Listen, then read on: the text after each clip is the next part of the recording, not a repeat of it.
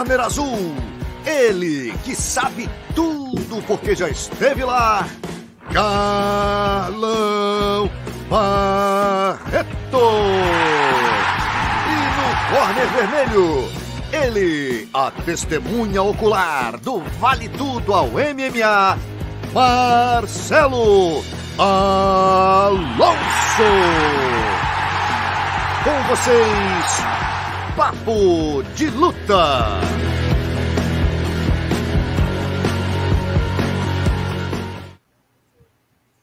Salve rapaziada, boa noite. Entrando no ar mais uma edição do nosso Papo de Luta. Começando o ano bem aqui, já teremos uma disputa de cinturão agora na quarta-feira. Volta do UFC também. Como sempre, estou com meu parceiro Carlão Barreto, hoje já com o olho recuperadíssimo aí. Galera pegou muito no teu pé, hein, Carlão?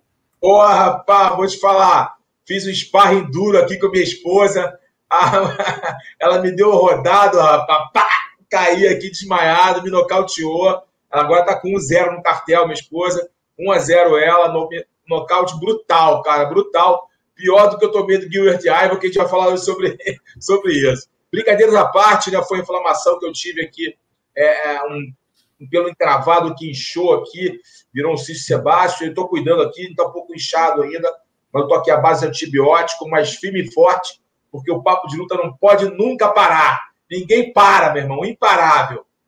É isso, galera. Tá vendo? Olha aí, vocês que gostam do ok, ok. Carlão tá aí explicando de novo para vocês cada corte que a gente fazia, galera. E o Carlão a gente morria de rir, cara.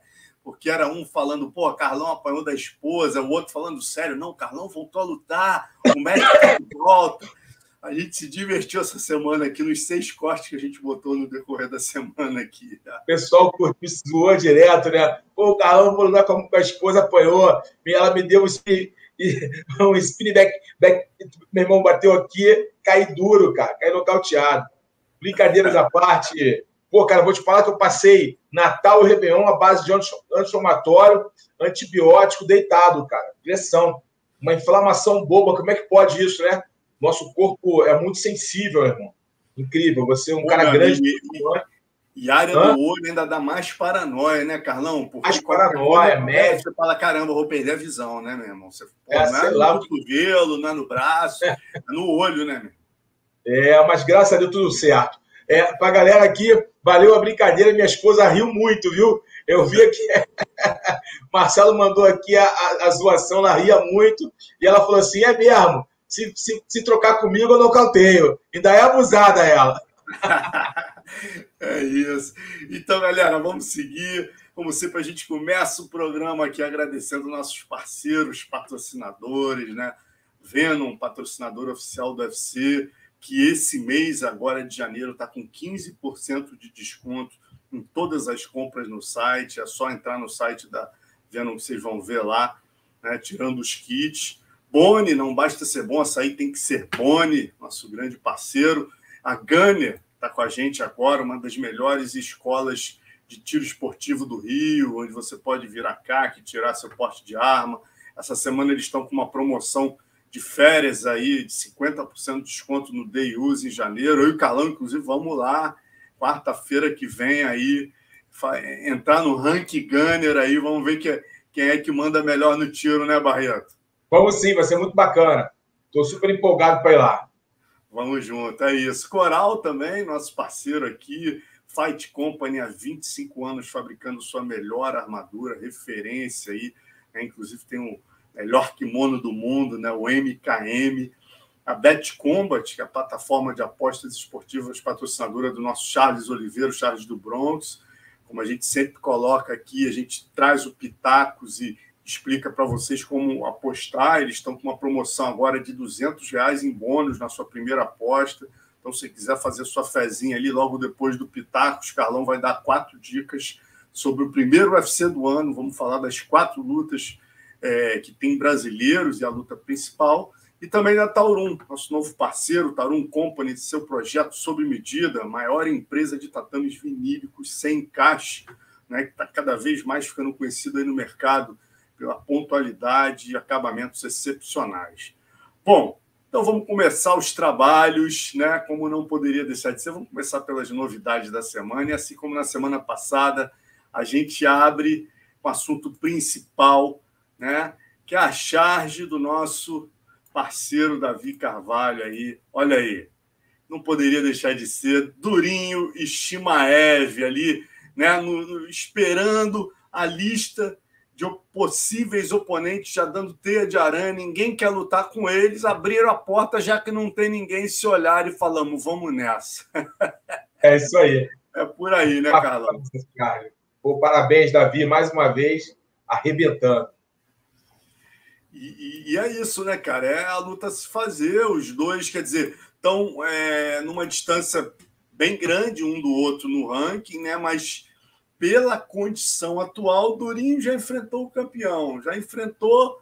O, o, ele é o segundo, quer dizer, não tem chance de lutar com o campeão agora. Ninguém quer lutar com ele que sabe que ele é uma pedreira. Todo mundo está em terceiro, quarto. O quarto é o Vicente Luque, amigo dele.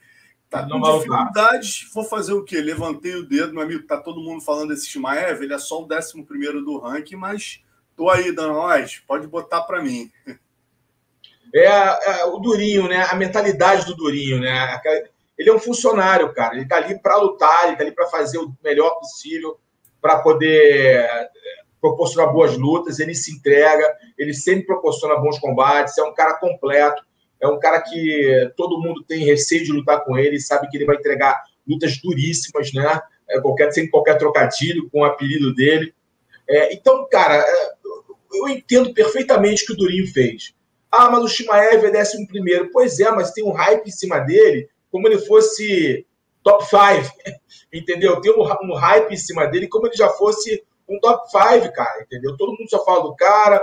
O Dana White reverencia o cara. É, nas redes sociais, os fãs ficam em cima do cara. O cara tem um número de fãs gigantesco. Tudo que o cara faz reverbera. Então, eu acho muito interessante, sim. O Durinho é um cara com muita qualidade, um cara completo ele vem se tornando um lutador cada vez mais completo, ele mostra isso em seus combates. O combate contra o Usman é, foi um combate muito emocional, então eu, eu, relevo aquele combate. Obviamente, o Usman é um cara difícil de ser batido, mas eu acho que o lado emocional pesou muito naquela luta. E vai ser uma grande luta. O Shimaev é um cara com muita qualidade, é um cara muito duro que vai pegar um, um lutador de alto nível, de alto gabarito. Aquela história, se o Shimaev ganhar o Durinho, ele realmente merece todo esse hype, merece bater na porta lá à frente. Entendeu? É bem por aí. Se o Durinho perder, perdeu para o garoto que está subindo a ladeira com tudo. Isso não vai atrapalhar a trajetória do Durinho.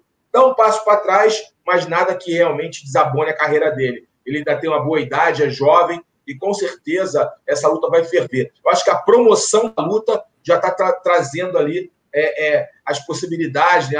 A galera está tá pensando no que pode acontecer na luta, as probabilidades, qual a estratégia que um vai usar. Então, uma luta que tem tudo a ver, outra que vai trazer expectativa para os fãs. E no final do dia, né, o Dana White ele quer realmente isso, lutas que empolguem aos fãs, que pagam o pay-per-view, é isso que vale. O ranking às vezes fica em segundo plano. Exatamente, essa é a mentalidade do Durinho, né, cara? Tem uma galera falando aqui, pô, se o Durinho perder, né, o, o Rodrigo aqui, o Vinícius Moraes, é, Antônio da Silva, é uma luta arriscada, complicadíssima, difícil para o Durinho, o risco da derrota para o Durinho é iminente. Né? A gente falando aqui, se o Durinho perder, cai no abismo, mas tem gente também falando, cara, o Dana White, pô, o Shimaev é o queridinho do Dana White, todo mundo sabe, né? Que vale mais a opinião ali do patrão vale mais muitas vezes que o ranking. Você chegar ali e conseguir uma vitória sobre o Shimaev, isso vai te dar uma, entendeu? Uma, uma, uma moral pro Durinho. A gente lembra uma coisa importante, né, Carlão? Eu fiz uma entrevista aqui com, com o Finfou, Alan Finfou, né, que é o treinador de jiu-jitsu do, do Shimaev, e achei até curioso, né, que eu falei, cara, quem são as piores lutas para o Durinho, né? Ele falou, aí eu falei o Kobe, ele, cara, o Kobe ele vai atropelar, o jogo não casa. Aí eu falei o Usman, ele não, o Usman com certeza vai ser uma questão de timing. Se ele pegar o Usman motivado, agora vai ser um lutão. Se ele pegar o Usman daqui a dois anos, o Usman não tiver tão motivado, eu vejo ele atropelando o Usman. Aí ele partiu dele e falou para mim, o cara mais duro para ele é o Durinho. O jogo do Durinho é o jogo mais complicado para o Shimaev. Shimaev é aluno dele, né, cara? Então achei isso curioso, uma coisa. Você vê, porque o Shimaev, ele, o Durinho, né? Ele falou: Durinho tem um jiu-jitsu acima da média, né, um dos melhores da divisão, com certeza. Tem poder de nocaute e tem um bom wrestling, né? Defesa e ataque. Então, esse é um fator, na opinião do, do Finfol, que pode ser um problema para o Shimaev. Sim, com certeza. E outra coisa, o pessoal falando assim, vai cair no abismo. Não, ele vai perder para um cara que está todo hype e vai ser uma confirmação que esse hype que está que tá certo, que o Shimaev é esse cara, esse, esse, esse monstro todo, entendeu? Então, quer dizer, não, não tem...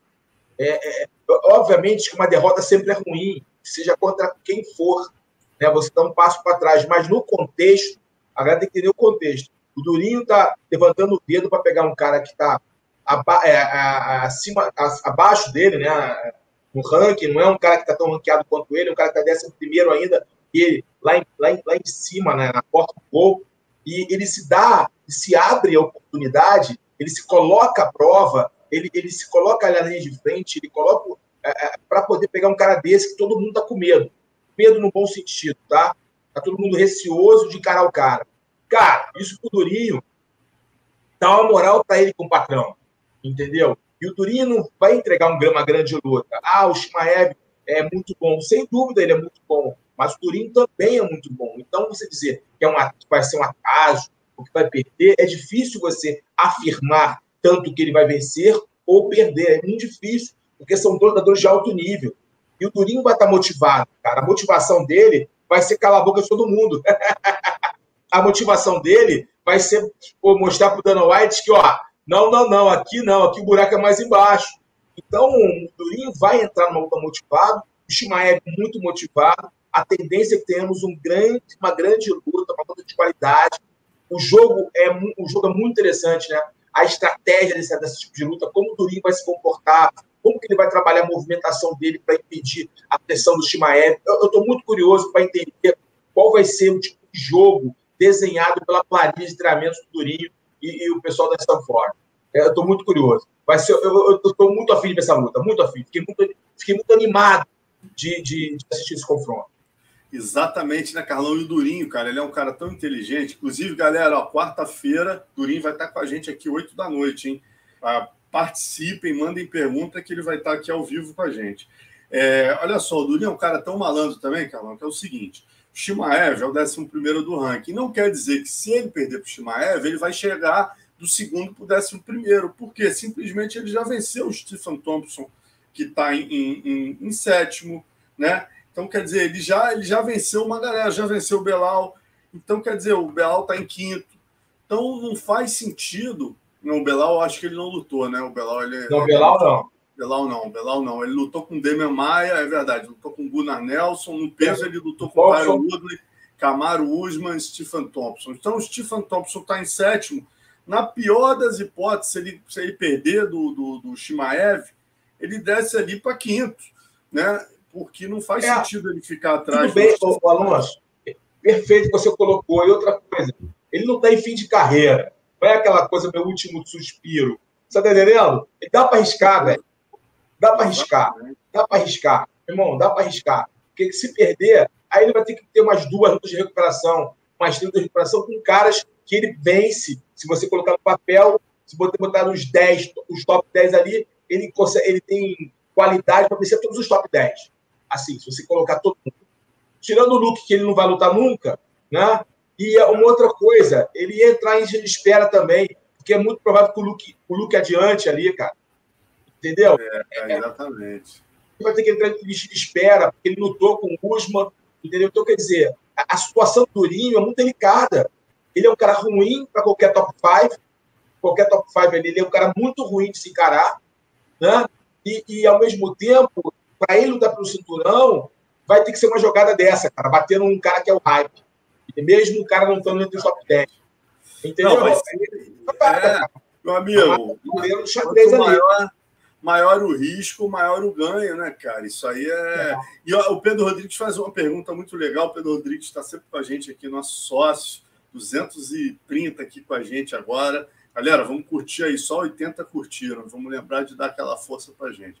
Pedrão Rodrigues aqui, ó, curioso para ver o que Shimaez vai tentar contra o Durinho. Se vai mergulhar nas pernas é, como um legítimo faixa preta ou tentar nocautear. É uma boa pergunta. Ele é grandão, né? Eu acho que ele vai querer trabalhar um pouco ali em trocação, mas tentar derrubar o Durinho, ele vai sim. Eu acho que ele, em algum momento do confronto, ele vai querer derrubar o Durinho. Entendeu? Em algum momento ele vai querer cravar o Durinho no chão, vai querer ali se impor. Entendeu? Em algum momento, jogar por cima ali, botando pressão. Eu acho que em algum momento do confronto ele vai querer, mas obviamente que a trocação vai existir. Ele vai buscar em algum momento ele trocar golpes com o Durinho. É, tentar testar o Durinho ali eh, no seu kickbox ou Muay Thai. Isso aí é certo que irá acontecer. É, rapaz, é curiosíssimo aí para ver essa luta. Lembrando, ó, galera, a gente estava falando aqui a distância que separa os dois no ranking, né? Durinho segundo, Shimaev décimo primeiro. Entre os dois a gente tem Leon Edwards terceiro, Vicente Luque quarto, Belal Mohamed quinto, Jorge Masvidal sexto, Stephen Thompson sete, sétimo, Neil Magny oitavo, Sean Brady que é o nono e o Michael Chiesa que é o décimo. Então, quer dizer, muita gente aí no meio, como bem disse o Carlão, cara, o Durinho tem plenas condições aí se perder do Shimaev, de vencer muitos que estão aí no meio dessa. Você tabela. acha que o Durinho ganhou o Belal Mohamed? Hã? Você acha que o Durinho bate no Belal? Cara, eu, eu, eu, eu acho que sim, cara. Eu, eu Você acho. Você acha que o, que o Durinho bate no, no Leo Edwards?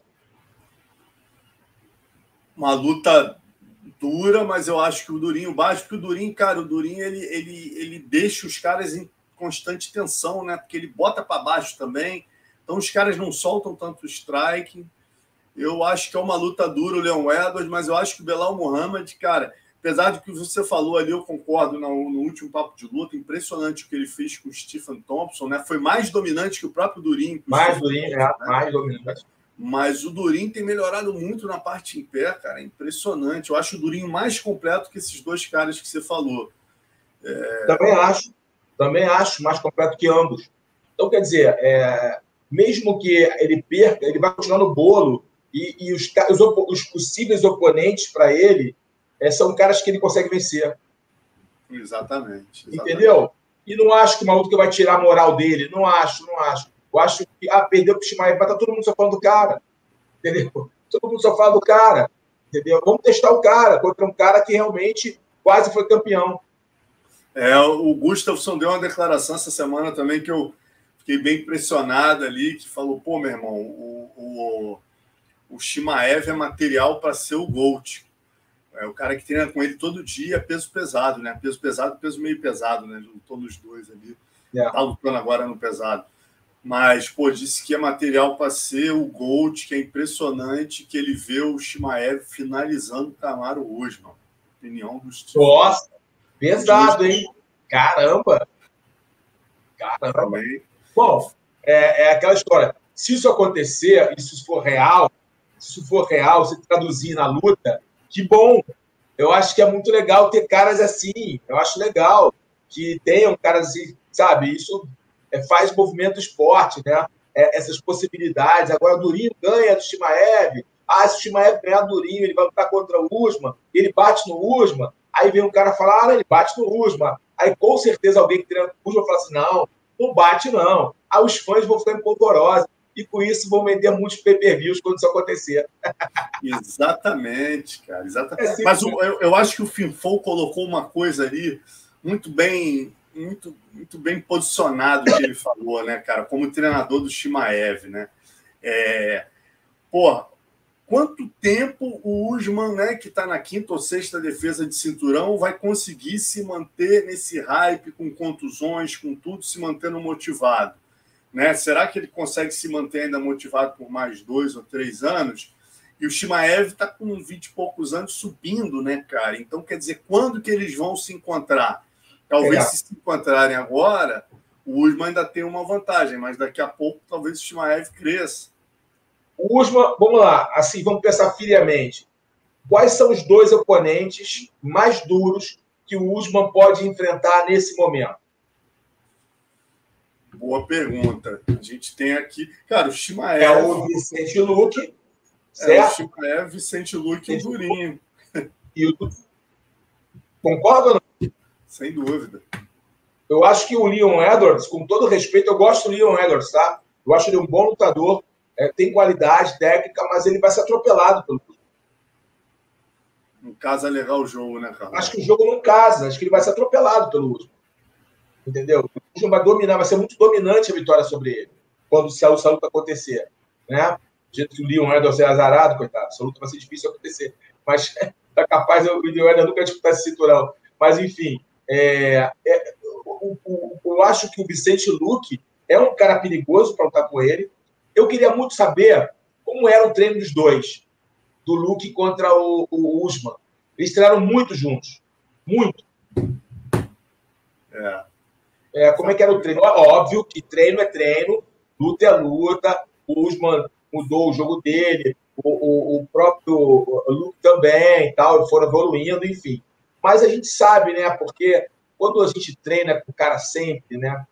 Você, você conhece meio que os atalhos desse cara. Você conhece meio que o, o traquejo, o momento que ele vai golpear. Ele, todo lutador tem uma um caguetezinho, tem uma, ele te mostra, ele uma finta antes de golpear. E quando você treina habitualmente com o cara, seja na trocação, seja no solo, você já entende mais ou menos o que o cara vai fazer, né? Ah, mas na hora da luta tem é, o fator emocional. Porém, eu não sei se no contra o Luke o fator emocional vai pesar tanto quanto pesou com o Durinho. Entendeu? Não acho que o Luke tenha essa, essa carga emocional para com o Usman. Eu acho. Posso estar falando besteira. Entendeu? Mas, cara, eu acho que ele pode entregar uma luta muito dura para o Usman, viu? Porque ele, além de ter um queixo duro, ele pega pesado, é uma, o Usman é o favorito? Sem dúvida, não vou dizer o contrário. O campeão Camaru é o campeão legítimo. Mas o, o, o brasileiro, o Vicente, ele pode entregar uma luta duríssima, uma luta dificílima, o Camaru Usman. Principalmente depois da última luta dele é, é, contra o Cobb Covington. Ele, ele, ele me mostrou várias brechas no jogo dele.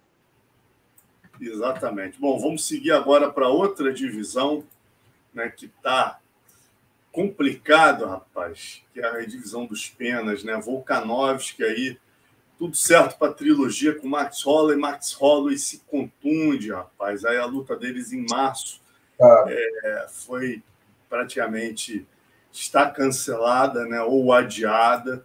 E aí começou-se a discussão com quem será que o Volkanovski vai lutar, né? Aí ele já foi no Twitter, já imediatamente é, disse que contra o Yair e o Giga não faria sentido, que o Giga tem uma luta agora, o Yair perdeu anteriormente, né? e deixou no ar aí que tudo leva a crer que seria o zumbi coreano, né? o próximo oponente dele.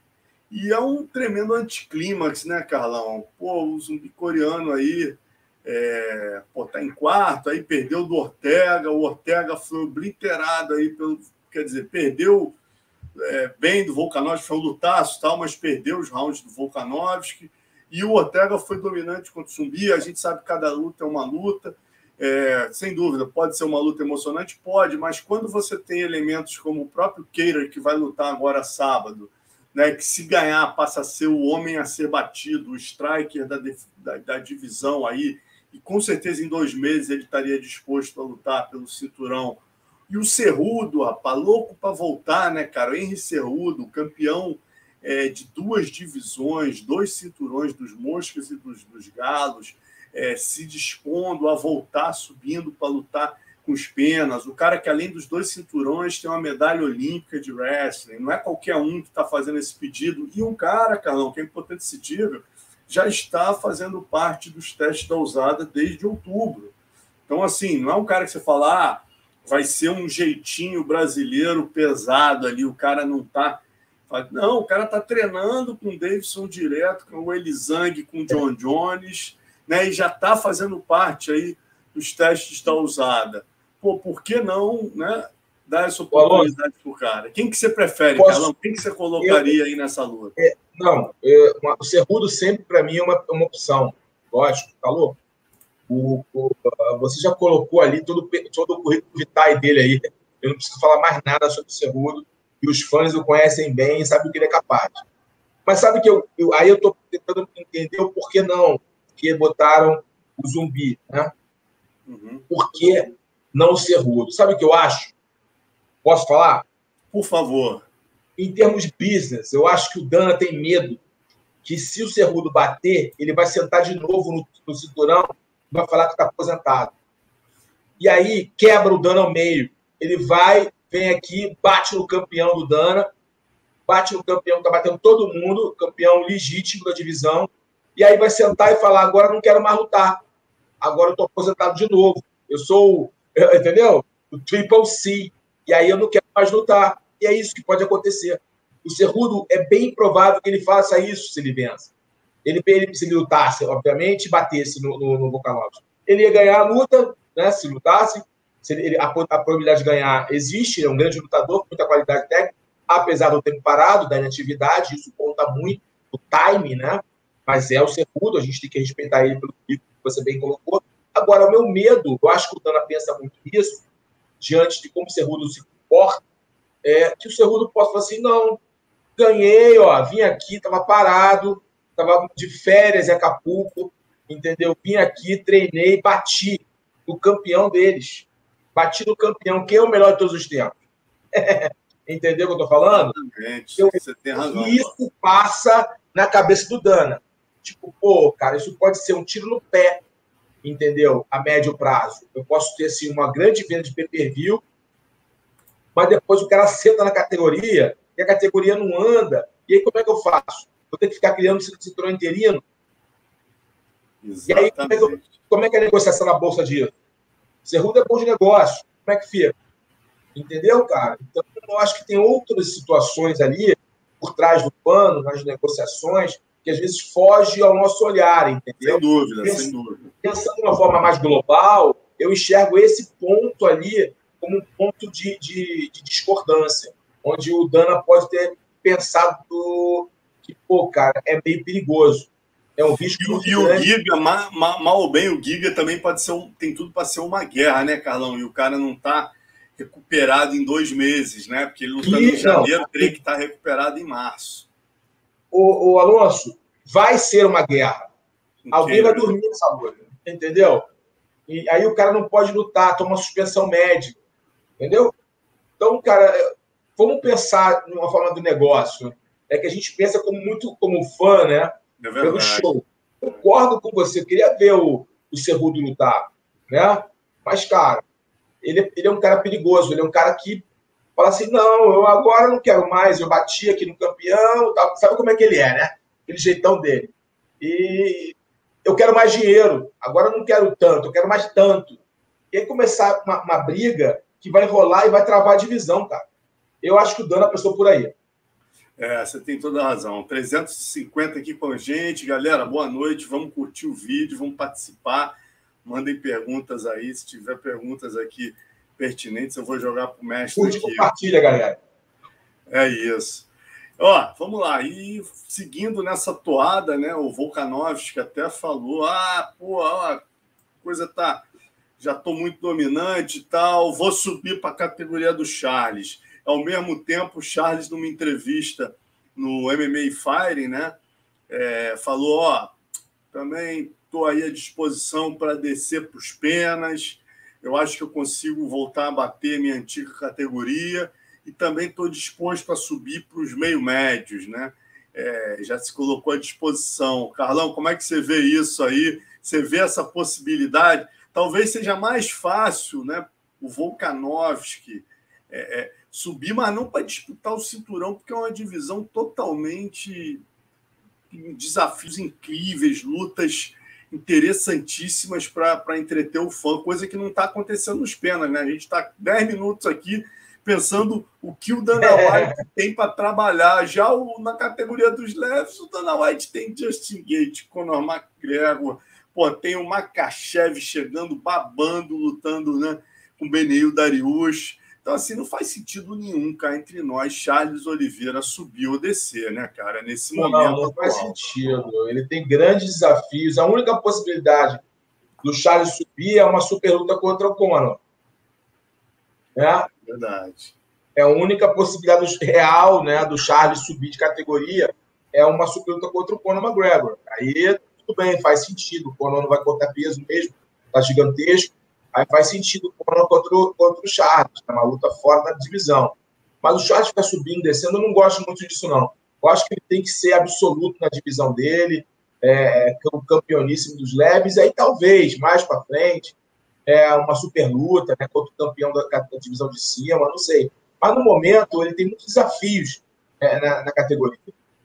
E o Volkanovski também é muito pequenininho, ele já é pequeno para é. né, Carlão? Como é que ele vai cair nos leves, cara? Pois é, Alonso, eu acho que é mais para falar mesmo, para criar o um entendeu? Para ficar na, nos holofotes, para criar discussão. Eu acho que em sã consciência, ele sabe que é uma categoria muito ruim para ele. É, é, ele ia ficar muito pequeno, entendeu? Então, não ia ter o poder de nocaute, ia ser um cara realmente. É, é ia ser um cara que ia ser muito golpeado, creio eu, pelos oponentes mais duros da divisão. Eu acho que não seria muito inteligente para ele. Ele é muito bom, ele é muito bom. Isso é inegável. Né? Eu parei de duvidar do Volkanovski já umas duas, três lutas. Ele realmente vem se mostrando um lutador muito completo, muito, muito sólido mas é, eu acho que subir de, subir de categoria não, não é muito inteligente, ele não tem um, a, a, estrutura física dele não, não lhe favorece para um desafio tão alto. Numa divisão só tem tubarão. Exatamente, concordo em gênero, número, grau. Agora, mudando de assunto, vamos para o boxe, Carlão. Boxe que está tão Opa, boxear. Voga, voga aqui no nosso programa, né? Não tem um, um papo de luta que a gente não toque no assunto boxe e agora mais do que nunca, e depois de eu ficar sabendo da notícia. Que olha aqui, galera, isso aqui, isso aqui é furo do papo de luta. Vocês sabem que o Popó vai lutar com o Whindersson, isso todo mundo já sabe, né? Tá aí, ó, dia 30 de janeiro, Balneário Camboriú. Vocês já sabem também, tá lá na AG Fight, nossos parceiros colocaram no combate.com. Tiro Lipa vai ser o announcer, né? O Wesley Safadão vai cantar no evento. É, pô, o Rogério Minotouro vai lutar com o Leonardo Guimarães. Quer dizer, tem um monte de novidades, mas vocês não sabem quem vai ser o comentarista do evento. Fala aí, Carlão. É, vamos estar nessa, né? Vamos estar lá no evento, você é o comentarista oficial do evento. Vou comentar essas lutas aí, lutas de kickbox, MMA, boxe. Vai ser muito bacana, vai ser um grande espetáculo. O evento vai envolver música, vai ser um evento bem diferente está sendo muito bem organizado, a equipe de organização tem uma experiência muito grande, já fizeram vários eventos, então uma tendência é que temos um evento diferente, um evento ímpar aí na história do esporte, combate entretenimento, né?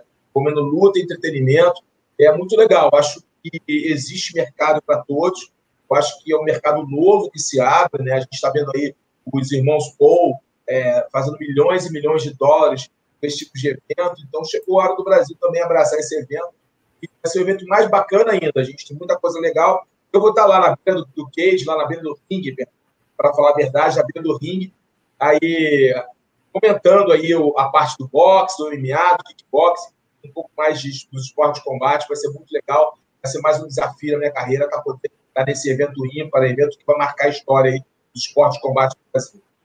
Pô, rapaz, eu esqueci um nome importantíssimo aqui. Esquiva Falcão tá no card também, vai lutar com o Yuri Fernandes. O Yuri, Yuri, Yuri BBB, lembra do Yuri? É, a Fazenda, a Fazenda, Big Brother, participou de dois jogos. O Yuri é jiu-jiteiro, pô. Ele vai fazer com o Yuri também. O Yuri fez Muay Thai também. Vai ser legal. Vai ser fazer uma. Mas é uma, só uma exibição, tá? Essa luta aí não vale. É só fazer só uma brincadeirinha. O Yuri contra o, o Esquiva, né? Porque, pô, imagina, tá com o Esquiva, tá doido. Mas, mas o Minotouro e o. Mas o Minotouro é, e o Popó vai ser para valer, né? Vai ser luta mesmo. É, vamos ter, acho que o Minotouro não são oito rounds, não. Mas o, mas o Popó contra o Whindersson vão ser oito rounds mesmo.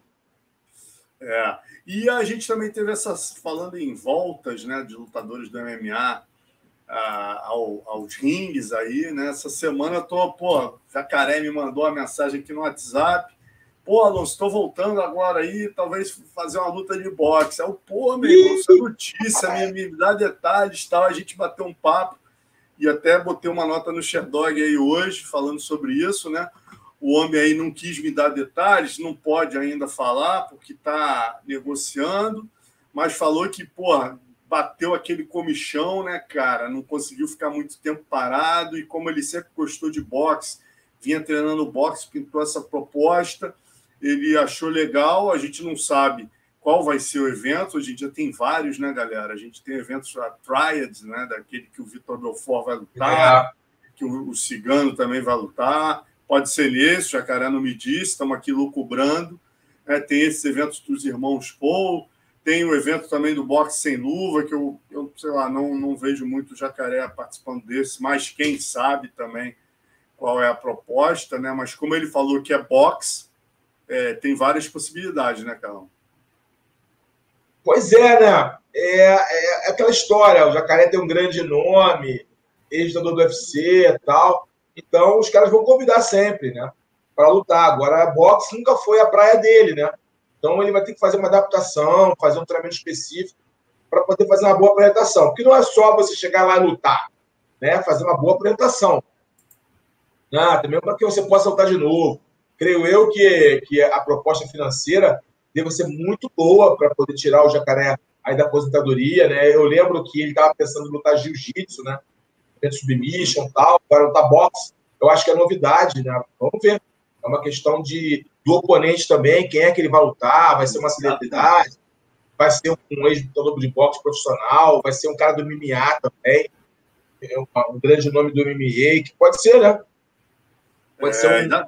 Isso tem que ser avaliado, né, Carlos? Isso é, é importante. Podia ser ele Luke Rockhold, né? Isso é legal, né? Ó, que maneiro. Uma luta entre dois lutadores de MMA no boxe, quer dizer, é, é interessante, porque pô, o que o Vitor é importante a gente lembrar, né? Semana passada você falou sobre isso. Uma coisa, por exemplo, é o que o Rogério está fazendo, está lutando com, com, o Leleco lá, que pô, o Minotouro é um atleta olímpico, é, foi campeão pan-americano de boxe, é um lutador de boxe, o Minotouro, né? Apesar de ter sido é, começado antes do MMA, o Minotouro é um lutador de boxe. O Jacaré é um dos maiores grapplers da história, que é um cara que se adaptou bem ao boxe, mostrou um poder de nocaute acima da média, né, cara, com aquele overhand, é um cara que, pô, tem alguns nocautes na carreira, mas não é um lutador de boxe. Então, a gente pensa assim, pô, uma coisa é ele receber uma proposta, como você falou, para lutar com o Luke Rockhold, algum outro lutador de MMA, outra coisa é ele aceitar como o Vitor e o Cigano né, alguém do boxe para servir de boi de piranha. Né? A gente espera que não seja esse o caso. É, não, são coisas diferentes. Né? O Vitor, o Cigano, tem todo um perfil de luta de boxer, né? sempre tiveram. Né? O Cigano tem, então, pior ainda, acabou de total de boxer. É, e o Vitor sempre foi um nocauteador. Né? E o Rogério, como você falou, lutou boxe amador tal. Enfim, é, são caras que têm um background, né? tem ali uma trajetória, um passado é, ali junto com a, com a, Nobre Arte, né? E que estão ali, sempre estiveram namorando a Nobre Arte. Inclusive já lutaram, no caso do Vitor e do Rogério, já lutaram, né? É, então, é diferente. Aí, é diferente. Está aí no Pan-Americano, canhotinho. É, e sempre treina boxe. O Rogério sempre treina boxe. Ele sempre está treinando boxe, sempre. Sempre. Entendeu? É diferente. Agora, o, o, o Jacaré é um monstro é, no grappling, né? Um dos melhores jogadores do mundo. Pô, você colocar aí os top 10 do jiu-jitsu de competição, o Jacaré tá entre eles, cara. O cara é, nossa, é lendário. Agora, é, no MMA, você foi, lembrou bem, ele conseguiu alguns bons, alguns bons nocautes, uma montura, mas uma coisa é o boxe aplicado ao MMA. É bom que fique bem claro. Outra coisa é o boxe no quadrilátero, para, nas cordas, entendeu? O boxe pelo boxe. O boxe, nobre arte, é, é, diferente, são esportes diferentes, entendeu?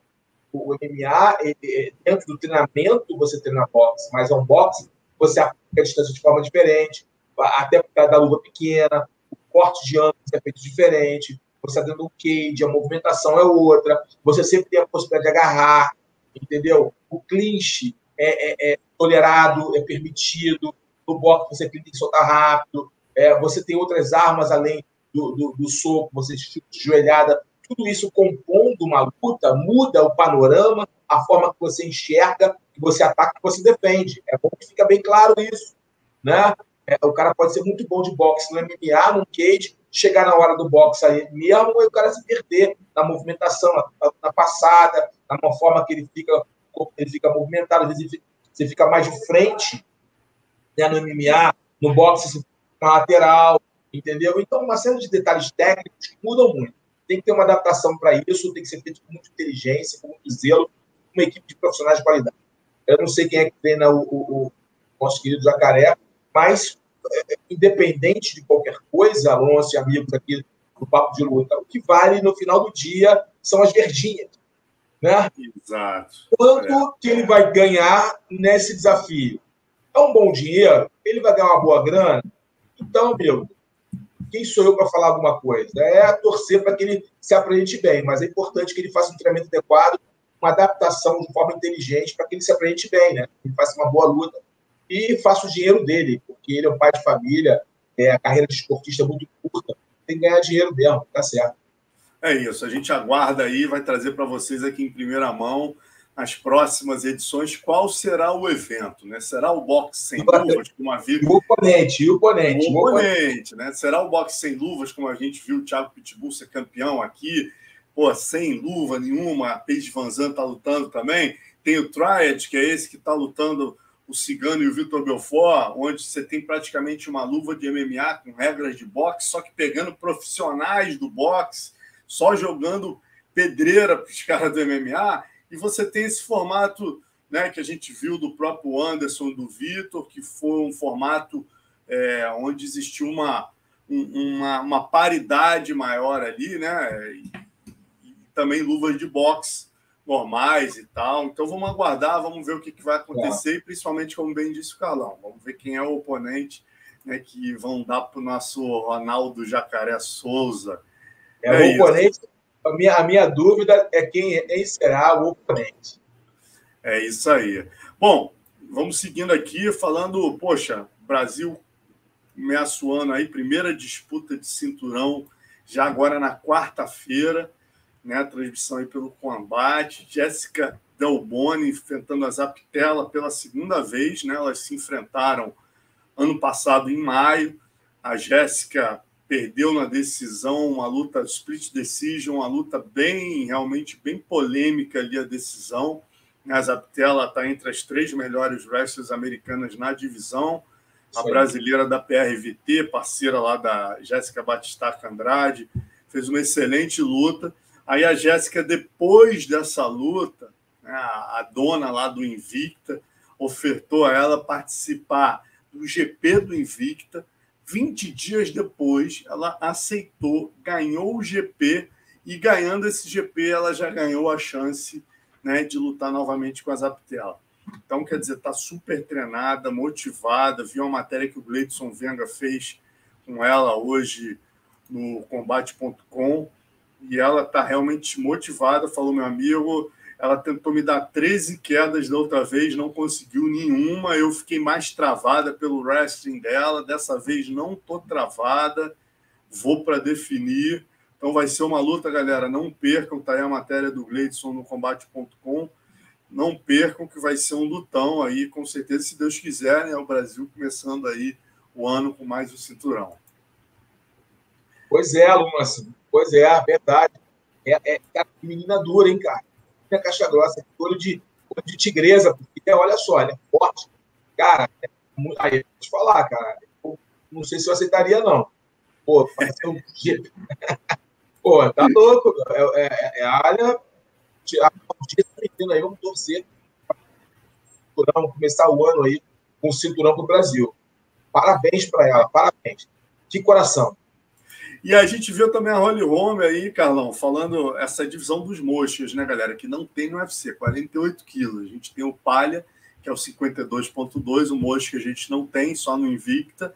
Né? A gente viu a Holly Holm aí dizendo essa semana em entrevista aí na minha Fire que ela não vê muito futuro na divisão dos penas, né? E após a derrota da Amanda para a Juliana Penha, a, divisão dos penas ficou mais esvaziada ainda. Porque o Dana, na verdade, estava querendo trazer a Kyla para fazer aquela super luta milionária, mas como o foco da Amanda passou a ser novamente a revanche com a Juliana, a Kyla ficou sem par para dançar, está arriscada aí a cair para o Bellator, né? para o Scott Cook. É, você acha que existe a chance do Pena acabar, de repente o Dana futuramente trazer a divisão dos moscas para o UFC? Como é que você vê isso, Carlão? É, é Átomo, né? A categoria da Delboni é Átomo. É, né? porra, Átomo. Falei, eu falei mosca, viajei Átomo, 48 É. quilos. É, deixa eu falar, é, é o seguinte, cara, é, a possibilidade há, né? Com essa derrota da Amanda, as coisas mudaram. O- A categoria, vamos ser sinceros, Alonso, não tinha grandes nomes, né? né? Vamos ser sinceros. É uma categoria meio, meio poucos nomes assim de alto nível, pouquíssimos. Na verdade, é, a, a Juliana Pé, né, ela foi uma surpresa assim, incrível. É, não tem como a gente negar aquela azarando total, né? Que, que surpresa.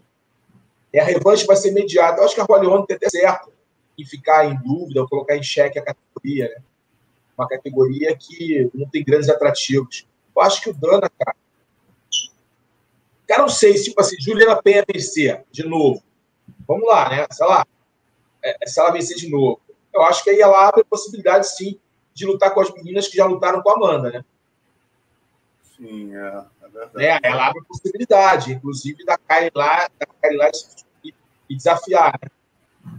Tem essa possibilidade. Então, tudo É. depende. Se- Se a Amanda bater nela, como todo mundo está esperando, que aquilo foi só um, um acidente de percurso, aquilo foi só um, um tropeço na caminhada, aí a divisão fica vazia mesmo. Fica complicado. Eu não sei se a Kylie vai lutar com a Amanda. Se vai lutar, Kona falou alguma coisa sobre isso. É, cara, também ainda existe essa questão, né? Quer dizer, não seria nem certo elas lutarem. Você está É. arriscado a criar uma- um, um problema, é trazer a menina e as duas, não, de repente, não, não terem clima para se enfrentar, né? Realmente, eu, sinceramente, Carlão, hoje eu, eu, eu pensaria, se eu fosse o Dana, é o que você falou, né? Eles têm números que a gente não tem acesso aqui. Mas tendo em vista a- o que é a categoria peso-pena, o que pode ser a peso-átomo, que eu chamei de peso-mosca equivocadamente, peso-átomo 48 quilos, pô, cara, eu sinceramente pensaria em, em fazer uma, cade... uma categoria extremamente emocionante. Tem muitas meninas pequenininhas, muitas sairiam do palha, tipo a Michelle Watterson, cairia para o átomo. Você tem muitas meninas duras que vêm né, do Japão, que vem do, do, do próprio Invicta. Você traz uma, uma emoção, uma nova divisão, talvez seja uma nova peso palha em termos de emoção, né, cara? E o Pena, infelizmente, é uma categoria que está meio morta, né? A verdade é, É muito essa. difícil. As minhas grandes são difíceis. São poucas minhas grandes fortes para essa divisão. É, é muito difícil. A, a, na categoria Átomo, é, realmente teria uma emoção. Eu, a, agora, coitadinha da. Qual é o nome dela, cara? Esqueço o nome dela. O pessoal podia me lembrar aí, da dona, da dona do Invicta. Pô, o Dana ia tomar de novo e refazer a divisão dela. O Dana ia levar todo mundo. Ia pegar todo mundo da, da, da divisão Átomo do, da, do Invicta para o UFC, né? Ela é. fazer a divisão como aconteceu já anteriormente. É, cara, é, tudo são possibilidades, como você bem colocou. Números. Eu acho que a Amanda, como campeã, tinha uma moral grande, né, obviamente, tem ainda, né? Mas é, se a Juliana bater nela de novo, se, se a Juliana conseguir essa façanha, calar todo mundo, né? É, eu acho que a divisão continua. Porque aí ela vai ter que lutar com várias meninas que ela não lutou ainda, vai ter que fazer o legado dela, construir o legado dela. Eu acho que tem, tem, tem luta para Kaia chegar e, desafiar ela, tá? Mas se a Amanda bater, como todo mundo está prevendo que vai acontecer, eu acho que a divisão tem tudo para morrer. É. é, tem razão. Eu acho. É minha visão olhando as meninas que tem a divisão. Eu acho que tem poucas meninas com qualidade. Você vê a amiga Anderson, que lutou. Pô, amiga Anderson, todo mundo, ah, amiga, amiga, vai campeã do Invicta, inclusive. Ah, vai, vai. Pô, nem pra, nem pra conversar. Teve nem luta, foi até, foi até feio. Foi até é feio. feio, né, cara? É verdade. Feio. Entendeu? Ah, tem poucas Qual outra menina que pode lutar? Vamos lá. Com qualidade. É, não tem. Cara, a, a, a Norma Dumont está crescendo muito, né? A menina que a gente pensa no Pena ser mantido muito por ela. É, ela ia lutar com a Holly Holm, mas a Holly Holm acabou de dizer, quer dizer, qual a luta que todo mundo queria ver aí, depois da Norma Dumont ganhar bem a última luta dela, lutar com a Holly Holm, a Holly Holm falou, cara, meu foco é o galo. Então a Norma Dumont fica sem par para dançar, então realmente a categoria fica esvaziada. Eu espero que a Norma Dumont consiga bater a divisão de baixo, né? Para que se essa categoria acabar, ela manter o emprego, que realmente é uma menina que evoluiu muito, merece continuar no UFC, mostrou que tem nível para isso, né, cara? Boxe chinês, estilo bonito, porra, lutadorazaça aí, tinha que continuar empregado no UFC. Mas bom, é. vamos aguardar, não adianta a gente ficar ah, cobrando aqui, né, Carlão, se vai acabar, se não vai, o é. pena, mas vamos aguardar. Vamos aguardar as cenas dos próximos capítulos, né? É isso. Vamos falar agora do Rafa versus Rafa, né? Outra luta aí que a gente vem falando há muito tempo, acabou de praticamente ser confirmada, né? O ex-campeão dos leves, Rafael dos Anjos, que passou aí por cirurgias no último ano é, e não pisa no octógono desde novembro do ano retrasado aí, quando venceu o Paul Felder, vai enfrentar o Fiziev, né? O Rafael Fiziev, depois de muita pilha aí, o Fiziev aí conseguiu. Vamos ver quem é o melhor Rafael do UFC e tal. O Rafael é, tinha respondido a ele rispidamente, mas o UFC gostou da proposta e o que interessa é o que os patrões gostam, né? E aí o Fiziev conseguiu é, encaixar essa luta. Agora, curiosidade, né, Carlão? O Fiziev tem, tudo bem, tem 28 anos, está numa sequência impressionante no UFC, né? Venceu o Alex White, o Mark Diakise, o Renato Moicano, Bob Green, Brad Riddle. É, mas ele tem 11 lutas de MMA, uma derrota. Né? O Rafael, tudo bem, tem 37 anos, é 9 anos mais velho, mas tem 30 vitórias e 13 derrotas. Né? E o Rafael tá zebra praticamente na proporção de 2 para 1, Carlão. Como é que você vê isso? Eu vejo pela idade, pela forma de, do, do Fiziev lutar, é um striker de muita qualidade, tem um Muay Thai ótimo nível, muito bem aplicado dentro do cage. Eu acho que o fato dele, do estilo dele, é, dele ser mais jovem, dele estar numa sequência é, muito forte de vitórias, o colocam como favorito. Eu acho que eu entendo forma que é feita ali para desenhar bolsa de apostas. Eu entendo né, que alguns vejam o é favorito. É time, né? Tá, pelo momento que ele vive, pelo estilo dele, eu entendo, eu entendo, nada fora do padrão. Porém, porém, aí a minha análise, o, o Rafael já se colocou à prova em diversas oportunidades. É um ex-campeão, o cara já lutou com grandes nomes, já se desafiou com estilos diferentes, já tomou pressão, já deu pressão. É um cara que sabe lutar na diversidade. Então, é um cara completo, é um atleta. Apesar de 38 anos de idade, é um cara que se cuida muito. O único para ele são as lesões, né? As lesões atrapalharam muito o Rafael, né? Alta performance dele ficou sempre um pouco é, é, comprometida diante do número de lesões tal. Isso depõe contra o Rafael. Mas eu não vejo, é, é como muita gente fala, Ziev, pô, vai o Rafael. Eu acho que não.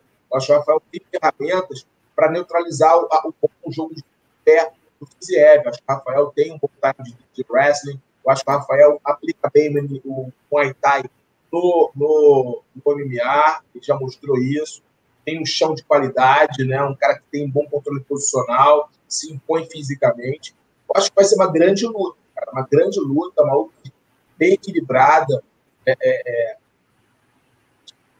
podemos colocar ali um ponto a favor do Fiziev é justamente o fato de ele estar subindo a ladeira, né? Está empolgado, muito motivado. É, eu acho que esse fato conta a favor do, do Fiziev, que obviamente, além do seu estilo agressivo, na luta em pé. Mas não vejo é, é o Rafael temendo isso. Eu acho que foi um cara muito, muito trabalhador, muito cerebral. Né? Ele é um cara muito focado no que deve ser feito. E com certeza, com um treinamento adequado, se não tiver lesão nenhuma, eu acho que ele vai, vai apresentar um ótimo combate o outro Rafael fizer. Mas você concorda com o favoritismo do, do, do Fizer? Eu entendo, eu entendo, eu entendo o favoritismo dele, eu concordo sim, eu entendo o porquê.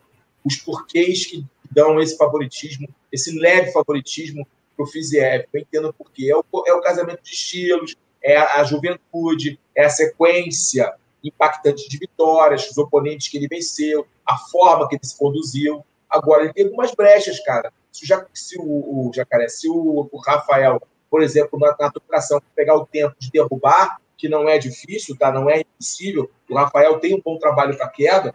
Se ele conseguir derrubar, eu acho sim que ele pode dar um trabalho grande ali, fazendo ali o scramble, a movimentação, fazendo todo o trabalho de continuidade, de crescimento progressivo para pegar, entendeu? Para deixar o Fiziev na situação de desconforto. O Rafael tem recursos técnicos para isso no solo. E tem um bom wrestling, para quem não sabe, para quem acha, duvida, ele tem um bom tempo de queda, tem força física, ele tem força, ele consegue se impor. Agora, ele tem que estar bem fisicamente, porque é uma série de lesões que a gente sabe, ele tem um histórico de lesões, tem que estar bem fisicamente para esse confronto. Vai ser um confronto que vai exigir muito da cabeça dele, físico e da cabeça. Porque, tecnicamente, não tem o que falar do Rafael dos Anjos, um dos caras mais completos da divisão.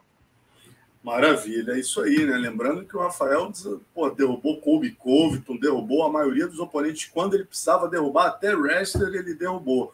Né? E o Fiziev ainda não pegou nenhum wrestler de alto nível da divisão, né? Ele lutou só com o Moicano, que o único grande grappler que ele enfrentou na divisão foi o Moicano, que não encontrou a distância, né? Acabou sendo nocauteado aí em pé, é, não, não conseguiu nem derrubar, né? O Moicano é um grappler que, que boxeia. É, Gosta de ficar em pé. Exatamente. testa em pé. O Moicano se testa em pé. Entendeu? Ele é um grande grappler que se testa muito em pé. E aí testou com um cara que tem um nível acima dele na trocação. Tem 40 e tantas lutas de kickbox o Fiziev, cara. Foi campeão, ah, campeoníssimo.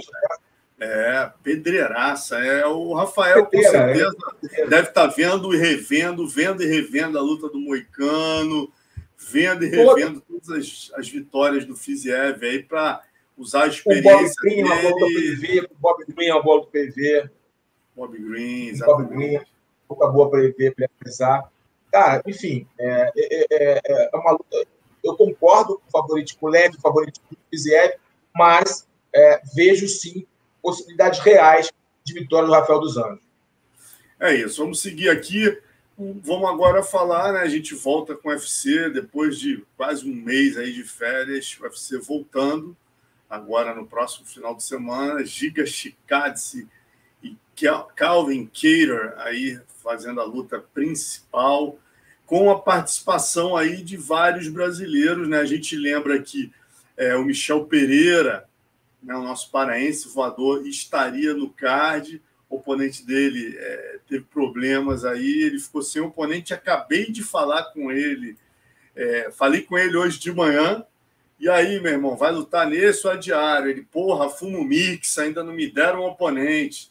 Aí eu entrando no programa, falei, pô, ele desistiu, né? Já segunda-feira, fim do dia. É, e ele falou desistir nada, rapaz, parece que vão arrumar um oponente para mim.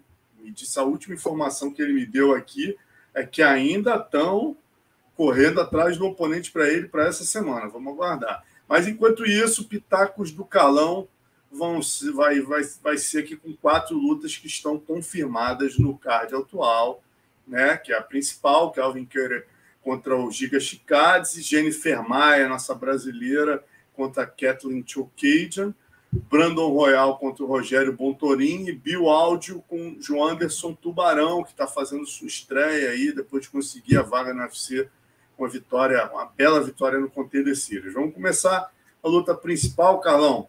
Queira tá com praticamente é, pô, dobro aí, dois para um aí. vamos lá. É, a galera fazer a pezinha na absoluto. Vamos lá? Ah, o, o Chikadze, é, não tem como. O Keira é um grande lutador, tem muita qualidade, mas o Chikadze vai vencer essa luta e eu aposto que ele vence o terceiro round. Ele nocauteia.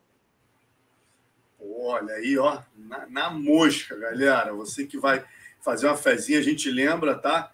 Quem quiser apostar na Betcombo, eles estão com uma promoção aí, 200 reais em bônus na sua primeira aposta. Então você vai lá, coloca o crédito né? Dependendo do que quanto você fizer de aposta, você ganha 200 reais de bônus. Vale a pena conferir lá na Bet Combat.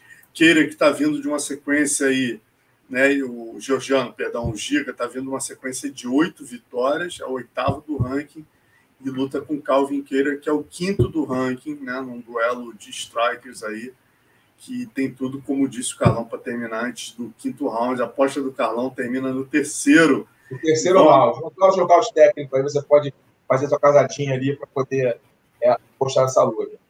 É... é... isso. Jennifer Maia, segunda luta aqui que a gente coloca no, no, no nosso Pitacos do Carlão. Jennifer 19, 7-1, Caitlin Choukajan 16-4-0. Né? É, Choukajan favoritíssimo. Se você apostar um dólar na Caitlyn, você ganha 1,56. Na Jennifer, se apostar um dólar, você ganha 2,50. Ou seja, a brasileira é underdog. Né? Uma verdade, é uma revanche no peso mosca é, entre a quarta do ranking e a segunda do ranking. Né? Ambas já lutaram com a campeã. Joe Cage vem de duas vitórias, enquanto a brasileira venceu a Jessica Ai em sua última luta e antes tinha perdido para a campeã. Carlão, sua aposta. Olha, é, diante da, da, da, forma que a Jennifer lutou com a campeã e como ela lutou com a, com a Jessica Ai, é, eu muita maturidade nela, há muita maturidade. A TK é, é uma boa lutadora, sem dúvida, é uma boa lutadora, vem uma sequência de duas vitórias. É, cara, mas eu vou contra a banca aí, tá? Eu vou contra. Eu acho que a Jennifer Maia vai vencer essa luta e eu acho que ela ganha a decisão. Eu acho que a Jennifer está madura, ela está bem, bem, fisicamente. Eu, eu, eu, vejo aí a Jennifer surpreendendo, quebrando a banca contra a Caitlyn Chukagan, não é essa, não é essa Coca-Cola toda. Uma boa lutadora, mas testes, possibilidades reais da Jennifer Maia conseguir usar essas técnicas. Por isso, eu vou Jennifer Maia, decisão. Boa. A terceira luta, então, Brandon Royal contra Rogério Bontorim é, categoria masculino peso mosca, né? É, o quinto do ranking, Brandon Royal aí pegando o brasileiro, que é o sétimo. O Royal está vindo de duas derrotas para o Moreno e para o Alex Pantoja. O Botorim vem de vitória sobre o Matt Schnell, mas havia perdido as lutas anteriores aí para o Rei Borg e o Kai Cara France. É. Ah, o Brandon Royal, favoritíssimo aí, 1,60. Se apostar um dólar no Brandon Royal, você ganha só 1,60. Já se apostar um dólar no Botorim, você ganha 2 e 42 de volta. Carlão? É, essa luta aí é uma luta bem equilibrada, viu? Eu acho que essa questão do favoritismo ali é, é até é, discutível do Royal. Né? É, se você ver o estilo dos dois, é, esse, favoritismo tem uma tradução, tem um porquê. Cara, é, o Bom é um bom lutador, eu gosto do estilo dele, eu acho o Bom em qualidade técnica, eu, eu, ele pode surpreender, mas eu acho o Royal é o favorito realmente e deve vencer a decisão essa luta. Maravilha, seguindo é. então é. para a última luta. É, é, o tipo, é, o tipo, é o tipo de, de análise, aluno, que dá vontade de a gente perder, errar, mas, cara, eu fiquei vendo as lutas do Botorim e do Royal, cara, eu falei, cara, o jogo não vai casar. Mas mas eu posso queimar minha língua, a minha aposta. Mas eu acho que o Brandon Royal vai, vai realmente confirmar esse favoritismo da Bolsa Aposta nesse confronto. Tomara que essa. Eu, eu, é que eu gosto muito do Bontorim, até nas entrevistas dele. Eu acho que é um cara bem, cara, um garotão legal, mas a gente está falando aqui de esporte, de atletismo, de atlética. E eu acho que o Royal realmente consolida o favoritismo. Maravilha. Então vamos para a última luta aqui, né, que é exatamente nosso estreante, João Anderson Tubarão, é, no peso pena, aí, o Maranhense, Chutebox Bauru, descoberto no Dana White Contender Series, vindo de 10 vitórias consecutivas, 5 nocautes, 5 finalizações, estreia no UFC contra o Bill Algeu, que tem três lutas, duas derrotas no UFC, sendo a última na decisão para o Carcassinha. João Anderson favorito, você bota um dólar no João Anderson, você ganha 1,78. É, o Bioalgeu, se você botar um dólar, você ganha 2,09. Né? Qual a sua aposta, Carlão? Olha, o João Anderson Tubarão vai estrear com o pé direito e vai vencer. Ele não só vai vencer, ele vai vencer por nocaute técnico no segundo round. Essa foi chutaço. Mas ele vai vencer mas eu, eu vejo o Tubarão, eu vi uma luta dele hoje mais cedo, tá? Do Tubarão. Fiquei vendo a luta dele no, no Dana White Contender Series. É, cara, esse cara é muito duro, cara. Eu acho que o, tudo que vai depender aqui são questões emocionais.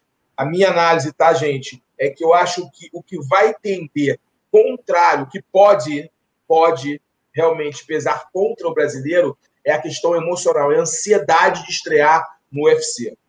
Eu acho que é a única coisa que pode pesar contra ele. Em termos técnicos e físicos, o Tubarão é um montador de muita qualidade, vigoroso, completo, transita bem nos dois nos fundamentos, tanto na luta pé quanto de solo. Ele tem velocidade, sabe transitar bem na luta, ele sabe progredir nos movimentos, ele é forte. Cara, eu, ele vence essa luta, cara, no caos técnico. Maravilha, tá aí, galera. Ó, as quatro dicas do mestre Carlão Barreto. Corre lá na Bet Combat, ó. Esse código de barra aqui, perdão, o, o QR Code é, vai te ajudar aí. Se você colocar o celular aí você vai cair exatamente na página que vai te levar à página da BetCombat ou coloca logo www.betcombat.com. Vai lá, faz a sua inscrição. Dependendo do que você apostar, você ganha aí 200 reais de crédito. Beleza. Valeu. E, e é isso. Assim a gente termina o nosso Pitacos do Carlão, essa edição. E vamos em frente. Vamos agora aí para o poderoso Casca Grossa da semana, né? Que é o momento mais aguardado do programa. É, casca grossa a gente já falou aqui, né, Carlão? Ninguém. Uma semana aí sem eventos, ela vai lutar ainda, mas pelo que ela fez para chegar aqui e disputar esse cinturão, ninguém merece mais esse título que a Jéssica é. Impressionante, é. cara. Olha, fiquei chocado nessa matéria do Gleitson aí no combate.com. A menina lutou cinco rounds pelo cinturão em maio. 20 dias depois, lutou um GP, fez três lutas, ganhou o GP, ganhou o cinturão, o, di o direito de fazer a revanche pelo cinturão agora, na quarta-feira. Transmissão ao vivo aí pelo combate. Né? Depois ela ainda participou de eventos de submission e kickboxing, ganhou os dois, quer dizer, está preparadíssima na ponta dos cascos é, e realmente impressionante. Casca grossa de primeira, né, Carlão? Pô, caixa grossíssimo, merece mais que merecido esse caixa grossa do ano aqui é, do, do nosso programa de hoje. E para a Jéssica Delboni, parabéns para ela. Olha, que coração de leoa, impressionado com ela, impressionado com ela. Vou ficar mais ligado nela agora, vou ficar mais focado na carreira dela. Impressionante, que coração. Assustador, cara. É isso, rapaz. Ah, olha aqui, o Léo está me avisando, perdão, galera, deu uma informação errada. Ó. É, é, esse evento não vai é, ser transmitido pelo Combate, vai, a transmissão é pelo YouTube, tá? O YouTube do Invicta aí. Fiquem de olho no YouTube do Invicta. Perdão, desculpe a informação equivocada aqui, galera. Não vai passar no combate, é no YouTube, tá? Então, você que não assina aí, direto no YouTube. E vamos poderoso, poderoso, rapaz, poderoso. Essa semana é poderosinho, não chegou a ser um poderoso é, grau Tchau, elevado. É, mas é um poderosinho, Shimaev, né, rapaz? Um vídeo gravado aí pelo um fã no evento na Suécia. Pô, Shimaev aí, prestes aí a ganhar mais uma posição no UFC, lutando com o Durinho, com a moral toda né? Tá na hora de escolher o caminho que você quer, Shimaev, ou dos atletas, né? Pô, respeitados, ou dos, dos, porra, dos McGregors e John Jones, Shimaev. Porra, invadiu o cage é muita poderosidade, pô. O amigo dele perdeu a luta, ele pulou o alambrado e tentou invadir o cage aí, a segurança teve que entrar em ação. Então, quer dizer, de repente está subindo aí um pouco a cabeça, Shimaev. Pô, nosso querido Finfou já deve estar tá te trazendo para a terra de volta, baixa a bola. Isso é um exemplo, cara. Tem história para fazer no UFC sem poderosidade, pelo amor de Deus. É, é. Às vezes a gente, é, às vezes os meninos não entendem muito o glamour, o crescimento, os holofotes e acabam sucumbindo diante da fama, né? É, para você é, se preparar para ser um campeão, você tem que saber lidar com a fama, os holofotes. E às vezes emoção toma conta também, o amigo dele perder e tal, mas tem que ter controle emocional, afinal, somos artistas marciais, né? Mas, enfim, é, é, vai aprender, com certeza. Poderosinho, é, não, não, é um poderosão poderosinho, ainda, poderosinho. né, Poderosinho, um erro, um errinho mas ali é... faz parte da trajetória, mas vale o puxão de orelha ali, a hora certa. Foi aonde o evento, Alonso? Foi aonde? Foi na Suécia, na Suécia, onde ele treina, né? É. Porque sabe que isso não acontece na Rússia direto, né? Na Rússia, cara, meu irmão, um tal de nego invadir Cade, que é uma loucura. Pô, semana passada a gente mostrou. O poderoso da semana passada é. foi o irmão que entrou entrou dentro do octógono e socou a cara do cara que, que é. porra, apertou o matalhão do irmão dele, lembra? O cara finalizou o irmão dele, o irmão entrou no octógono e deu porrada no, no, no cara que segurou. É, isso não acontece direto, isso acontece direto lá. É, Rússia, lá, Rússia é, lá os nervos vivem a flor da pele, né? muita rivalidade nas lutas, mas poderosinho, poderosinho, vai ganhar o poderosinho, mandar, poderosinho. vou mandar o poderosinho lá pro FIFO dar para ele. É isso. então, vamos terminar hoje das antigas, como sempre. A gente traz uma história aí do passado, né? E hoje a gente traz aí, já trouxemos várias vitórias do nosso Carlão Barreto. Carlão, cara que sempre não tem problema nenhum de falar de vitórias e derrotas, como você sempre fala, né, Carlão? Derrotas também são importantes para a trajetória de vocês todos que estão lá em cima, né? Nas derrotas que vocês aprendem. Esse dia aí foi uma derrota, mas não foi uma derrota muito justa, né, Carlão? Estava revendo a matéria que o Tetel fez para a gente na Tatame na época lá. Inclusive, o título que a gente deu foi Retrocesso no Vale Tudo. Um absurdo, né, cara? Lutar na Holanda essa época era praticamente como lutar na Rússia, né? Era na regra dos caras, no evento dos caras, para a festa dos caras, né? Na verdade, é, esse evento foi uma festa, né, to Hot to Handle.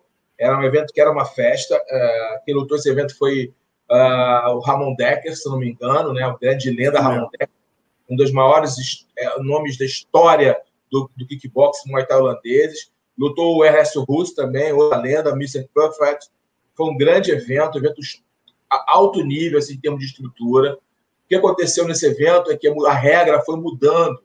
É, quando eu fechei essa luta, é, não, é, não ia ser eu que ia lutar com ele, ia ser um outro atleta, mas aí surgiu oportunidade, meu empresário na época me convidou, eu aceitei, que eu sempre, é, nunca fugi dos, combates, sempre encarei os desafios, fui lutar com ele. A regra era, o que eu, que eu treinei era o seguinte, eu tinha até dois minutos de trabalho no solo. Se em dois minutos de solo não acontecesse nada, o árbitro tinha, a, a, ele poderia, ele poderia levantar a luta tá bom? Sim. Chegando lá, é, já chegaram para a gente falando que a regra ia mudar. Que a regra ia mudar, que a regra ia mudar, e que não era mais dois minutos, era um minuto. E a gente reclamou, mas continuamos, vamos aceitar, vou derrubar esse cara rápido. E no, no dia da, da luta, no pré, na, na reunião de regras, mudou de novo. Ficava a critério do árbitro, levantar ou não. Tá? Então, eles foram mudando as regras, né? Porque eles pensavam eu estava fora de forma, porque eles tinham me visto numa luta, eu fora de forma. Quando eu cheguei lá, eu estava muito seco. Eu estava bem, né? Estava bem treinado, estava focado.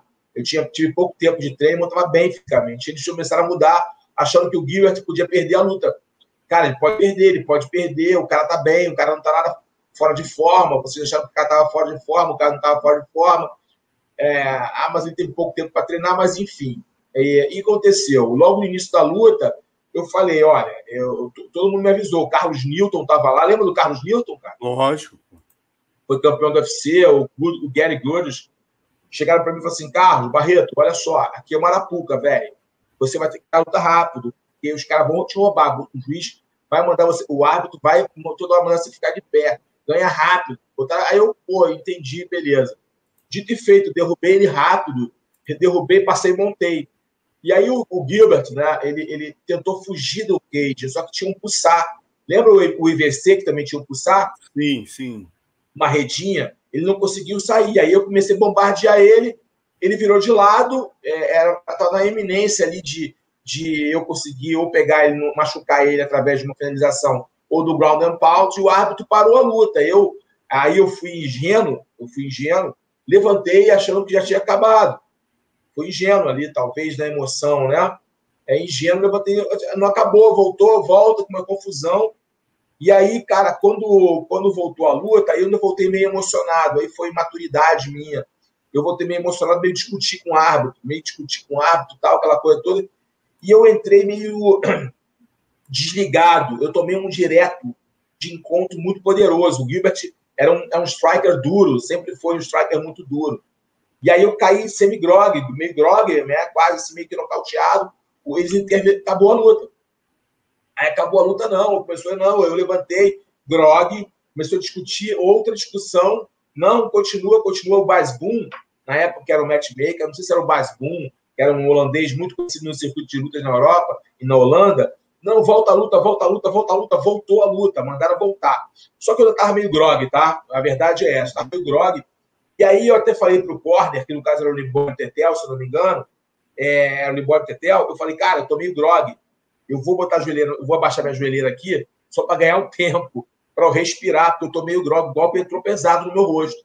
E aí, quando, cara, eu, eu, eu botei a joelheira assim, voltei, o árbitro já falou fight. Quando ele falou fight, cara, aí foi um erro meu eu não eu meio droga, eu perdia o time, a distância, entendeu? Eu perdi a distância. Então eu mergulhei na perna dele e ele tinha uma jurada voadora poderosíssima. Quem conhece o Gilbert Ivan. A característica sabe? dele era essa. Era, a jurada voadora. Então foi justamente eu indo em direção ao joelho dele. E aí ele me nocauteou, acabou a luta. Aí todo mundo lá, foram duas lutas. Foi uma que o Carlão venceu e outra que o Gilbert venceu. O né? Batarelli fala isso na matéria. O Carlão venceu a primeira luta e perdeu é, a segunda. E o, e o Tetel diz nessa matéria, né, ele narra tudo que vocês passaram lá desde o início, o Gary Godridge avisando que vocês iam ser garfados, e aí ele diz, cara, ele lembra bem aí do Túlio Palhares. Pode botar a segunda foto, Léo, por favor? Túlio Palhares, para quem não lembra, esse cara aqui à direita, né, que era da luta livre de São Paulo, pô, um guerreiro, já lutou com o Wolf Chant, esse cara aceitava qualquer desafio. Casca foi, foi lutar nesse evento, cara, derrubou o oponente, quando tava botou um katagatame no cara. É, é, pô, parece que interromperam a luta no meio do katagatame, mandaram voltar em pé, cara. Quer dizer, pô, o katagatame encaixado, uma coisa assim. O Tetel falou que foi o maior roubo que ele já viu na história, né? Não, loucura. A pressão é muito grande lá, viu? Pressão total nas ruas, a pressão era muito grande lá. Mas não foi a questão da pressão, não. Eu acho que o que faltou para mim, na verdade, foi um pouco controle emocional se eu tivesse um pouco mais cerebral, tal, eu poderia ter controlado a distância, respirado mais, caminhado mais no quadro, no, no ringue e achar, respirado, voltado para a luta e derrubado de novo, porque eu tinha um bom tempo de quedas e o Gilbert Arendt não tinha uma boa defesa. É ele, ele, contava muito com essa jogada voadora dele de encontro, quando você vê nas pernas dele, ou o upper dele, né, que ele contava. Né? E eu fui ao encontro, né? eu, eu perdi o time ali, que eu estava golpeado, e perdi o time e acabei entrando. A questão toda, a bronca toda, foi essa mudança de regra e a forma que a coisa foi conduzida, entendeu? Eu achei que foi a falta de respeito conosco, como profissionais, como atletas. E não foi só nós, brasileiros, como roubados, não. Tá? também. O, o Gary Goodrich foi roubado. É, foi, foi meio complexo o evento. Foi um evento muito bonito, com muita estrutura, mas nesse, nesse aspecto, em termos de organização, de, de, de, de, de, de serem corretos né, no que tange as regras de conduta, eles deixaram a desejar. E eu pedi muito, muito, muito, durante minha carreira, a revanche contra o Gilbert. Ele nunca deixou, ele nunca aceitou. Né? Eu tentei aí lutar com ele em oportunidade é, no Pride, né? que a gente cruzou no Pride uma época, mas infelizmente, por falta de conexão de empresário, por falta de, de vontade mesmo com a organização, nunca aconteceu. Ele mesmo também nunca sentiu confortável me dar a oportunidade de, de lutar com ele de novo. É a única luta na minha carreira é, olha, eu sou muito sincero em relação a isso. Eu acho que vitórias e derrotas fazem parte do processo. Você perde por N motivos e vence por N motivos. Faz parte do negócio. Só, só você. A, quando você pode, você tem a possibilidade de entender uma derrota e aprender com ela, você vai para o próximo nível, né? Até em termos de como artista marcial. Eu acho que eu aprendi a lidar com as derrotas e entendê-las. Mas essa derrota especificamente, eu não me furto em falar que a única derrota minha, da minha carreira, e eu perdi outra oportunidade por erros meus, enfim, ou por qualidade dos meus adversários, é que eu não engulo. É a única derrota que eu queria lutar de novo. Era o único cara assim me falar assim: é, é, eu não tenho saudade da época do Cage, eu acho que já passou minha época, eu acho que tudo é, é o tempo, né? Você tem que aproveitar o tempo e usar aquilo que você tem no tempo você vive. Né? Ah, ah, por que eu não fiz isso no passado? Porque eu não tinha os recursos é, materiais, os recursos emocionais é, para poder ter feito de forma diferente. Na, naquela época, eu fiz o que eu podia fazer da forma melhor com o que eu tinha. Ok? Então é isso que as pessoas têm que entender. Então, o que você aprendeu no passado, hoje você pode ser uma pessoa melhor e fazer de forma diferente. Mas é, se eu pudesse lutar de novo, é a única luta que me interessaria seria o Arenas. A única. Maravilha. E, e, Carlão, curiosamente, eu tive lá também um ano antes, cara, de vocês, em março de 2000, né? Lutaram três brasileiros. Lutou o Hugo contra o, o Bob Scriber, o Pelé com o Martin de Jong e o Cacareco com o Horenstein, que era um, um holandês lá. Aí, nesse caso, nem teve tanto garfo, não, porque o, Hugo tentou entrar na chave de calcanhar, né? O cara defendeu e conseguiu vencer. O Pelé fez uma guerra com o Martin de Jong dentro da área dos caras, né? Que era a trocação. O Pelé venceu na decisão. E o Cacareco derrubou e pegou esse holandês na Kimura. Mas realmente é isso que você falou. Roterdã, é caldeirão, pô, pressão absurda, uma coisa de doido. Nesse mesmo card também lutaram Gilbert Iver, Wolverine, é, lutou depende, a depende né? Se, havia um investimento muito grande no Gilbert Ivan, né? Muito grande. Queriam que ele voltasse para o Japão, para o Pride e tal. Havia um investimento muito grande no Gilbert Ivan, tinha todo um, uma, uma, um, um, porquê de, de, de, colocar ele ali. Mas, enfim, faz parte do processo, né? É, são é. coisas da vida, são, são aprendizados, né? Eu acho que a vida é um aprendizado constante. Eu acho que é isso que a gente tem que se ligar. As artes marciais nos, nos, nos ensinam muito. É, as artes marciais de uma forma geral. E, e como você, e como lutador, né, como lutador, eu aprendi muito, cara, e eu uso muito isso na minha vida, cara. Muito, muito, muito. Tudo que eu aprendi, o que eu sofri, o que eu sangrei, o que eu vibrei, venci, os meus erros e acertos, eu uso no meu dia a dia para lidar com as pessoas, lidar com minhas filhas, lidar com meus alunos, lidar com meus negócios. É, é, é de ser disciplinado, ser focado e, principalmente, cara, ser humilde. Tem gente que é melhor do que você. Às vezes o cara é melhor do que você. Ponto final. Vida que segue, treina mais. Treine até se tornar. É isso. Que maneiro. Vamos terminar agora com fazendo uma homenagem hoje, galera. E hoje, aniversário de 70 anos do cara que, pô, graças a eu, como diz o nosso amigo Jorge Guimarães, o pai da matéria. É. Rorion Grace, rapaz, mestre Rorion, filho mais velho de Hélio Grace, completando 70 anos. Essa foto eu fiz deles lá, na, lá em Torrance, na academia do, do Rorion, em 98. É, pô, Rorion dispensa apresentações, né, Carlão? Tá aí, ó. Parabéns aí pro Rorion, cara. É, a gente deve muito ao Rorion, deve muito ao Rorion. Meu total respeito a ele, é, a minha admiração, um cara muito inteligente. Olha o kimoninho cara... dele, primeiro kimoninho dele. Ó. É, que legal, museu cara. Esse museu, esse museu Grace é sensacional, vale a visita, quem tiver oportunidade. E nossos respeitos ao, a um dos criadores do UFC, a um dos caras que levaram o jiu-jitsu para os Estados Unidos e fizeram acontecer. Olha que foto linda da família Grace. É, aquela foto anterior é ele, a Margarida e o pai dele, o Hélio, né? Valeu, Léo. Ele aí novinho, ele que é o filho mais velho, você vê, cara, como o jiu-jitsu já estava na cultura, né, galera? Como era realmente é, um, uma, um objetivo filosófico familiar. Olha o bolo do cara, galera. Você imagina, hoje você fazer um bolo, né? É fácil. Você vai ali numa loja, e pede ali para a senhora, tem bolo de todo jeito, tem do Homem-Aranha. Você é. imagina o Rorion com essa idade, há 70 anos atrás, isso aqui é mais ou menos 60 e que 65 anos atrás, 66 anos atrás, como é que você faz um bolo desse, cara, lá com vários bonequinhos de kimono, quer dizer, você vê que era realmente um objetivo, é uma coisa que a gente tem que tirar o chapéu, e esse cara, galera, ele saiu daqui quando o jiu-jitsu aqui já era consagrado, ele foi o único que teve a visão de sair do Brasil, dormiu nas ruas nos Estados Unidos, fritou hambúrguer, né? Foi lá, brigou pela ideia exatamente de mostrar ao mundo o jiu-jitsu da família Grace, até ter a ideia de criar aí, ó, o octógono, que a gente fala todas as semanas, é uma criação dele, a ideia inicial né, era um aquário com, com jacarés em voltas. Ele chegou até as ideias mais loucas do mundo para colocar essa ideia em prática, e esse é o talvez esse momento mais emocionante da vida do Horion, né? Que é o momento no UFC 1, foto do meu amigo Susumu Nagal, onde o evento é parado antes da, da final e o pai dele é homenageado por tudo que fez, né? E, e levou a família até esse ponto, dedicando sua vida ao jiu-jitsu. Ele dá uma placa né, na frente de todos os americanos no meio da transmissão ao vivo.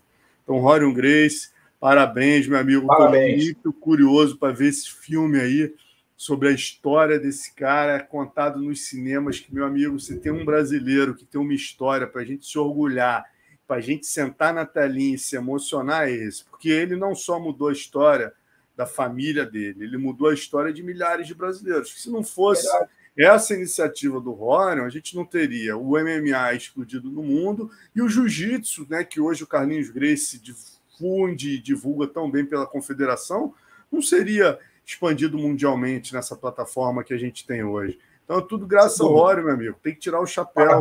70 anos, um abraço, mestre Rorion. Né, o nosso abraço, nossos agradecimentos aí sempre. Total respeito. É isso, galera. E assim a gente termina o nosso Papo de Uno. Lembrando, amanhã temos aí uma resenha, uma conexão PVT com a Marina Rodrigues, né? Oh, tá legal. Quase chegando lá, o peso palha, arrebentando a menina. Vai estar com a gente amanhã. Fala super bem. Quem acompanhou a outra conexão que a gente fez, super é, é, é, porra, bem articulada, vocês vão gostar. E na quarta-feira, Gilbert Burn. Na quinta, a gente vai ter o resenha PVT com Joil de Oliveira também. Só fera, hein? do nosso esporte. Valeu, Parabéns, galera. Ótimo trabalho, só fera, imperdíveis. Todas as entrevistas. Carlão Barreto, é isso, meu amigo. Semana que vem, com certeza, esse olho já vai estar zerado, já não vai Pô, ter mais tá zerado. Não vou fazer mais sparring com a esposa. é isso, galera. Abraço para vocês todos. Boa noite. Até segunda-feira que vem. Abraço, gente. Fique com Deus. Até a próxima.